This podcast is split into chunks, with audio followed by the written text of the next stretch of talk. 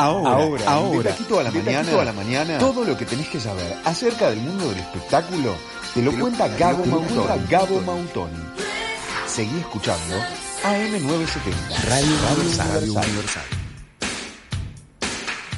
Aquí estamos con Gabo Mautoni en forma presencial. Gabo, qué lindo recibirte en el estudio de Universal. En cuerpo y alma, en tiempos de pandemia se terminó el distanciamiento. Bueno, va a ser intermitente. Intermitente distanciamiento. buen jueves para ustedes, buen jueves para todos quienes estén del otro lado. ¿Cómo están? ¿Estás enojado con Rial? ¿Qué, ¿Qué tema Real? A mí Real me parece una figura bastante controversial. No tanto por sus últimos dichos con respecto a, incitar a que no vengan, porque básicamente plantea una realidad que todos conocemos, que Uruguay es uno de los países más caros del mundo. Somos, no, no somos la Suiza de América, somos de la Mónaco. Eh, estar libre de COVID vale caro ahora, mi negro.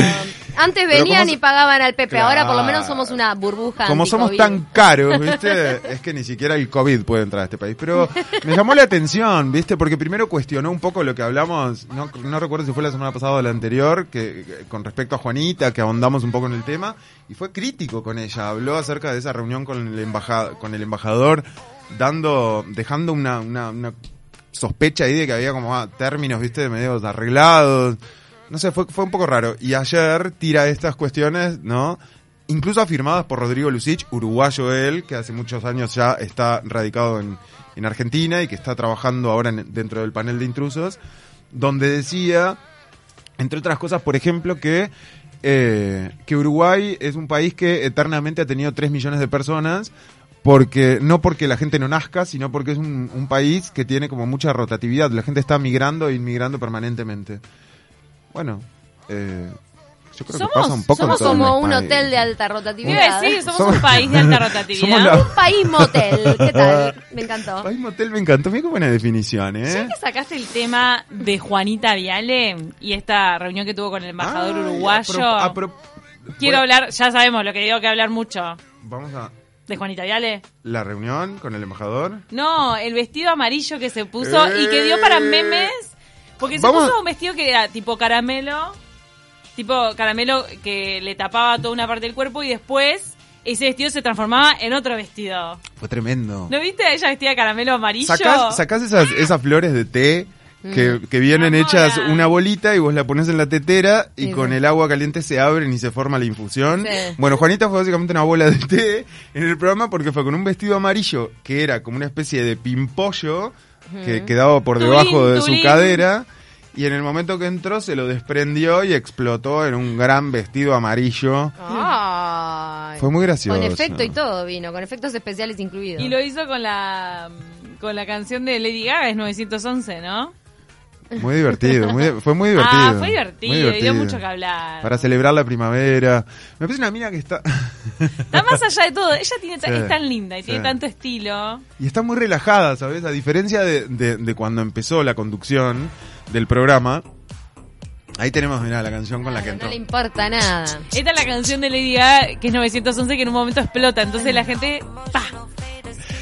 Eh, me parece que está muy, muy relajada ella y como mucho más distendida, más afianzada con el programa. Y a propósito, no me quiero adelantar, pero en una de ellas, sobre el final del programa, tenemos una noticia muy relevante para confirmar. Pero está en camino a confirmarse. De la familia real argentina. Te está, quemando, te está quemando la lengua, pero estamos esperando confirmación. Tenemos que tener 100% la confirmación, pero hay ahí una cuestión rondando que se va a confirmar a la brevedad acerca de, bueno, tiene que ver con Mirta y demás, pero no podemos decir nada todavía. Así que sigamos hablando un poco de. Está parecidísima a, Dani Umpi en los grafitis. ¿Se acuerdan? Dani Umpi se, se, se de pollo. Dani se presenta este fin de semana, ¿no? No me acuerdo. Sí, este fin de semana. No me acuerdo Juanita Viale. Juanita Viale le copió a Dani Umpi. Sí, a los graffiti 2005, 2006. Estoy segura que se inspiró en él. Bueno, ¿se acuerdan? Cita Rosa se va a presentar, pero déjame ver un segundo a ver cuándo. No te rías, Bruno. Bruno pone... ¿Viste? ¿Pero viste el vestidito de Juanito o no? Yo sentí un gallo por ahí, así que lo viste, Bruno, no mientas. ¿Cómo sabés que era pollo si no viste el color del vestido? Para, porque te está haciendo el pendejo Bruno, que no lo vio. ¿Sabés que ayer... Bruno a la hora que está Mirta Legrán el domingo a la tarde, está sentado en la Rambla. Está editando el pod espiritualmente. Eso está haciendo Bruno el domingo a la tarde. ¿Para qué hora está de decirle pod? Adorado de mi vida. La gente del pod. Ay, sí, somos del podio. Ya no es podcast, ahora es pod. Ahora es podio. ¿Me pasas tu pod? ¿Cómo está el pod? ¿Saben que somos... Pásame el link del pod.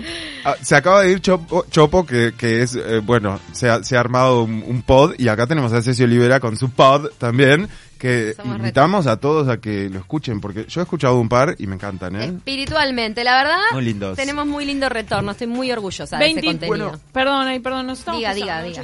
El 23 de septiembre se presentó Dani, chao, muchas gracias, estuvo muy lindo, no fui, pero debe haber estado bueno. Ah, ya fue. Eh, tenía las fechas medio cruzadas, pero bueno, hay bastantes cosas por estos fines de semana. El fin de semana pasado fue un fin de semana muy ajetreado, sobre todo con cosas que me, me parece como muy interesante destacar. Hay mucha, eh, está empezando la rotatividad de eh, elencos y obras teatrales que están empezando tímidamente a hacer giras por el interior, lo cual me parece fantástico. Por ejemplo, este fin de semana, que me tocó estar en Durazno, el coro del Sodre se presentó en el Teatro Español de la ciudad de Durazno, ah, lo cual es muy interesante porque también em, eh, marca una, un inicio de, de, gira del coro y así, bueno, demás eh, eh, elencos teatrales y demás, lo cual bienvenido sea para que todos los teatros hermosos que hay en este país eh, tengan vida y puedan acercar y llevar cultura a la gente. ¿Se mantiene bien el de Durazno? Sí, es donde se grabó Got Talent. ¿Sabes qué? Bueno, yo lo conocí por Got Talent, en verdad.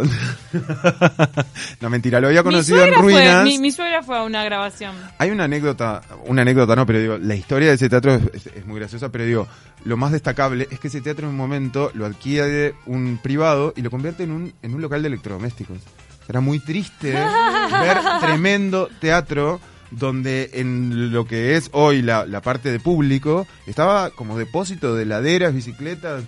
¿Qué onda? Horrible. Que nunca más pase eso en ninguna ciudad del interior porque hay oh. teatros hermosos que aún todavía queda revalorizarlos y volver a, a, darles la impronta que tienen. Qué bueno que volvió. Quería irme un poco más eh, con una cuestión internacional, con un personaje del cual ya hemos hablado acá mm. en alguna columna anterior, que es Jim Carrey. Una vez hicimos un, casi que un especial sobre él porque hablamos ah. mucho de su vida y de, y de esa dicotomía que tiene uno de los personajes más cómicos del mundo que eventualmente ha tenido una de las vidas más sufridas. Hace, hace no mucho eh, blanqueó su diagnóstico de bipolaridad. Eh, ha tenido... Ah, yo no sabía que tenía diagnóstico de bipolaridad. Exacto. Eh, está diagnosticado con bipolaridad. Ha pasado por por lo menos tres, eh, las tres últimas parejas eh, dos de ellas fallecidas y una de ellas suicidada hace relativamente poco. Una pareja se le suicidó, yo me estoy enterando. Su última pareja se suicidó, exacto. fue, fue tremendo y, verlo incluso, bueno, en, las cosas normales, en, un hecho así, eh, bueno, a través de la prensa se lo veía, pero como muy, muy, muy mal. Y fue a propósito de eso que también tuvo como un alejamiento importante de Hollywood y retomó un poco ahora con su papel de creo que fue en, en, la última de Batman que tuvo él un papel o, no recuerdo sé que fue en algo así que tuvo un papel como muy comentado y muy muy bien hecho pero que le costó le costó mucho trabajo pero él le costó hizo en eh, Man on the Moon. Man, on, the, Moon, em, que en español se llama la, la película sobre Andy Kaufman sobre el comediante él hizo, sobre, él hizo de Andy Kaufman y se metió tanto en el personaje que en un mm. momento se creyó Andy Kaufman y hay un documental sobre ese sobre eso, sobre ese fenómeno, como que le hizo el seguimiento de todo de toda la transformación de él y en un momento te da miedo. Exacto. Te da miedo, te dice, ahí se voló, se voló la... Tiene... tiene un camino espiritual Creo que tiene que ver un poco con la... Exacto, creo que tiene que ver un poco con la impronta de su personalidad también, porque así es empieza su vida y su infancia. Es un tipo que ha sido totalmente rechazado por sus padres, al punto de que él era como muy histriónico, quería desarrollar ese histrionismo y lo tenía como relegado por parte de su familia, al punto, por ejemplo, y quiero citamos a Jim Carrey porque eh, la semana pasada estuvo en una entrevista con eh, Oprah Winfrey. Oprah. Oprah, Oprah Winfrey, con quien, bueno, eh, habló de muchas cosas y una muy significativa, que es la que quiero comentar ahora, pero a propósito también, en un repaso de, sus, de, su, de su vida y de su niñez, le sucedieron cosas como, por ejemplo, él estar frente a un espejo em, explorándose y haciendo caras y demás, que es por lo que todos lo conocemos. Mm. Eh, y la madre, por ejemplo, de decirle, tipo, cortala, porque va, en cualquier momento vas a ver al diablo en el espejo. ¿no? Cosas que él lo manifiesta como que de niño una cosa así marca y marca muy fuerte a, una, a una persona. Qué. Eh, y bueno, y la verdad que, que más allá de haber podido lidiar con todo eso, tiene que ver con esto que decía Cami. Es una persona que explora mucho, se mete mucho y eh, una de las cosas muy significativas que contó en esta entrevista fue que, por ejemplo, a propósito de eso, él en un momento y en su, en su etapa más crítica de su adolescencia quizás y en esa búsqueda, un día se hizo él mismo un cheque eh, de Jim Carrey para Jim Carrey por valor 10 millones de dólares en un papel y se lo guardó. Entonces, pasó el tiempo, la pegó con la primera película, se vino después la más. ¿Fue la primera con la que la pegó? ¿La de Mask o fue otra antes? Estuvo yo creo que la con la que la pegó la pegó fue tonto y retonto pero la ah. máscara previa a tonto y retonto en la máscara se lanzó la fama internacional exacto, exacto fue muy muy muy reconocida. tenía Cameron Díaz como como coprotagonista por eso a Cameron Díaz también la catapultó a la fama la máscara y Jim Carrey creo que también. Y después con tonto y retonto se consolida él no como actor cómico. Pero la máscara es una de las películas más taquilleras dentro de las que hizo eh, lo cierto es que para toda la gente, además que por ahí nos esté escuchando descreída de, las cosas de la vida, este muchacho un día resulta que se ah. acordó de ese papelito que había conservado, abrió un cajoncito, lo encontró y se dio cuenta que ese cheque, que en su momento era un simple papel, ahora tenía valor. No sé cuántos millones de dólares tendrá Jim Carrey en su, en su cuenta, pero debe tener y muchos. Eh, lo cierto es que eh, el que quiere puede, ¿no es cierto? Eso habla mucho de las afirmaciones, ¿no? Y como te digo, él, tiene, un camino espiritual lo encaró desde ese lugar fuerte al junto, cuento. junto a Oprah. En eso ellos coinciden mucho, con sobre todo con, con Eckhart Tolle como gurú. Y, mm, y, ahí es donde habla un poco de las afirmaciones y de cómo entendió a, qué se refería, ¿no? ¿Toul es el del secreto? Eh, no, no, no, no. Toul es un alemán que yo cito mucho, a mí me gusta mucho él. No, porque es el del poder de la hora. Lo de Jim Carrey y el cheque, eh, si no me equivoco, lo cuentan en el libro de secreto. Claro, el secreto habla de la, ley de, la de la ley de atracción. Es como, lo hiciste, lo visualizaste, de repente lo conseguís. Sí. De repente, es un poquito más complejo que eso, pero sí. Mira, nos manda. Pero bueno, es cuestión de tiempo. Claro. Camila se quedó pensando. Se pará, pará, Camila, se Camila. Justo en la parte del tambor, ¿viste? Claro, porque la ley de atracción que mucha gente dice, ah, eso es una fantasmada, no tiene, no se aplica. No, yo no creo que sea una fantasmada. Eh, lo que pasa es que no, te explican del todo que la ley de atracción funciona cuando vos estás emanando esa energía vibratoria desde todo tu cerebro y no solo desde tu cerebro racional. Claro. Entonces ahí es donde tenés que empezar a trabajar en el inconsciente para poder realmente aplicar la ley de atracción, que solo con el pensamiento racional no, no se logra. Pues yo puedo decir eternamente, quiero ganarme el 5 de oro, me quiero ganar el 5 de oro, pero, pero si mi cerebro subconsciente, el inconsciente no se lo cree, no funciona. a propósito de la ley de atracción. Para que nos quede un mensaje, perdón. Ya seguimos con la ley de atracción.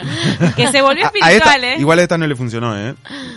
¿A quién no le funcionó? No, no, pero que lea Cami porque esto es, trágico.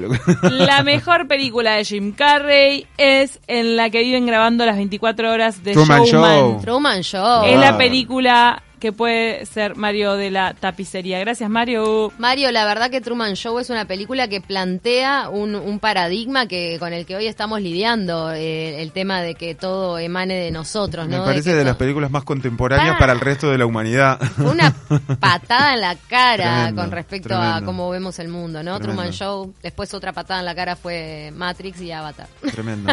Hay una serie que seguramente se lo puedan preguntar a José Mosle en su columna, eh, que justamente habla un poco, no de, de, esta cuestión de Truman Show que muchos mm. padecemos en la vida, pero sí eh, de la, la, cuestión de, de, la absorción y el dominio del mundo que hoy están teniendo las redes sociales. Una serie, eh, una película en Netflix estábamos comentando. Es una serie y después un documental. Mm. Eh, no recuerdo bien. Las redes sociales, se llama El dilema de las redes sociales. Algo así. Es un documental. Claro, porque hay una peli, pero después hay un documental sobre eso también. sé que hay dos cosas y, y sí, es impresionante, son cosas contemporáneas. Bueno, esto por ahí es más contemporáneo que una nueva generación, pero lo de Truman Show realmente es algo que hace muchos años que, a muchos les sucede y va a seguir. Mirá qué punto fue movilizadora esa película que yo que soy, me recibí, o sea, salí de facultad ese año, cuando se estrena Truman Show, yo estaba cursando el último año de facultad y unas compañeras mías hicieron su tesis a partir de Truman Show. Porque realmente planteaba, planteaba otro paradigma. eh, nos quedan un minutito nada más. ¿Qué se puede esperar de Jorge Rial? Una patada. Nos mandó otro oyente. Polémico Jorge Real. Bueno, y, para cerrar, cerramos con esta chica que lo que le falló fue la ley de atracción, básicamente, que es eh, el personaje que encarnaba, eh, ay, Laguna Mental se me borró el nombre, pero quien hacía de la chilindrina en, la serie ah, del Chavo del Ocho, que aparentemente... Florinda.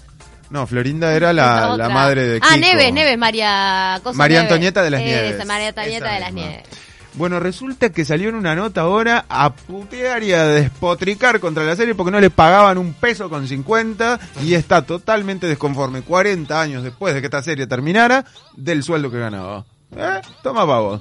y sale a propósito una semana después de una entrevista que le habían hecho a... Eh, ay, tampoco me acuerdo el nombre. Bueno, a Kiko, que es súper conocido el nombre y Laguna Mental. ¿Cómo ¿Cómo los medios mexicanos siguen revolviendo ahí, eh? Es insoportable. Y estamos hablando de México, que es una mega industria que permanentemente está generando contenido y que perfectamente podrían hablar de un montón de otras cosas. Y dale, que te dale con esta serie. Que perdón, a mí me parece una reverenda porquería, nunca me pareció divertida. Nunca me hizo gracia el chavo. Nunca me hizo gracia. No contaban con mi astucia. Y con esto y un bizcocho, hasta mañana a las 8. Me encantó, Gabo. Muchísimas gracias por todos tus chusmeríos de la jornada y así nos despedimos. Nos reencontramos este la semana que viene y nos quedó la, la, la, confirmación pendiente, pero lo haremos por redes sociales, porque se viene una hermosa noticia en la República Argentina. Gracias por este recorrido, Gabo. Gracias a ustedes. Se quedan con 970 noticias. Gracias por estar del otro lado. Chau, chau. Chau, chau.